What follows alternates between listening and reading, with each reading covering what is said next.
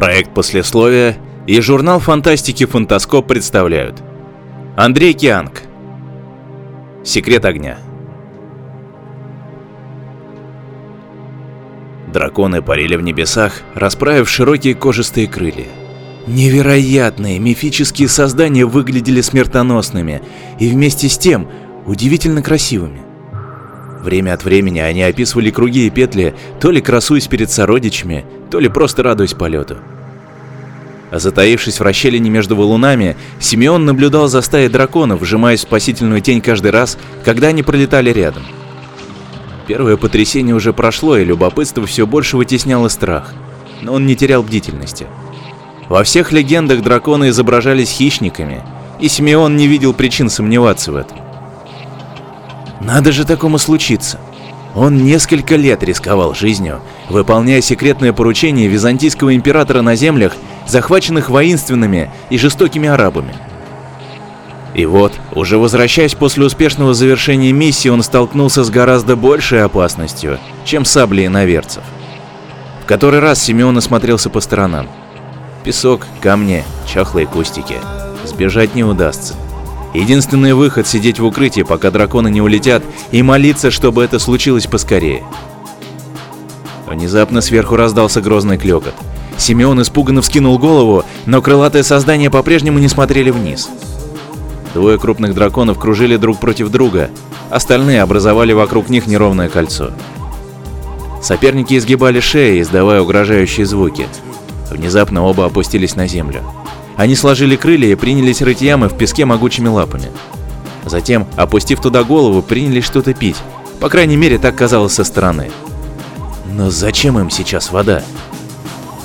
Драконы взмыли вверх и снова принялись кружить перед стаей. Вдруг Семен не поверил своим глазам. Из пасти одного дракона повалил черный дым. Спустя мгновение длинная огненная струя ударила в сторону его противника. Тот скользнул в бок и ответил тем же. Еще раз, еще. Один из драконов, поднатужившись, изверг особо длинный язык пламени. Соперник не успел уклониться. Огонь охватил его, но быстро погас. Первый дракон продолжил натиск. Второй отчаянно сопротивлялся, однако, похоже, потерял уверенность в своих силах. Наконец он развернулся и унесся прочь. Победитель выпустил вверх несколько ярких вспышек. Затем подлетел к небольшому дракону более светлого окраса, и они принялись кружить вместе. Симеон усмехнулся. Похоже, он наблюдал схватку молодых самцов за благосклонность самки. Когда солнце начало клониться к закату, драконья стая вдруг улетела, бесследно растаяв в небе. Подождав для верности, Симеон выбрался из убежища и поспешил к яму. Разгадка оказалась простой. Внутри обнаружилась густая маслянистая жидкость черного цвета, сочившаяся откуда-то из-под земли. Она ярко горела, не хуже, чем растительное масло. Симеон наполнил жидкостью пустой бурдюк из-под воды и тщательно закрепил пробку. Мудрецы и инженеры Константинополя могут проявить к этому интерес. Он определил путь по звездам и зашагал на запад.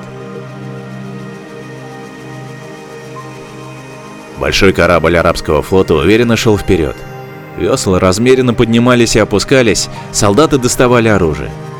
Идущий на перерез византийский драмон, легкая галера, не выглядел серьезным противником.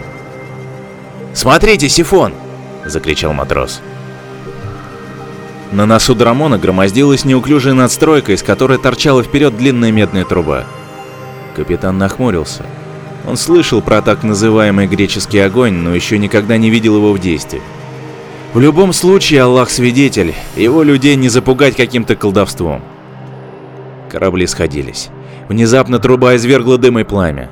Воины и матросы в ужасе закричали, когда сгусток огня расплескался по дереву.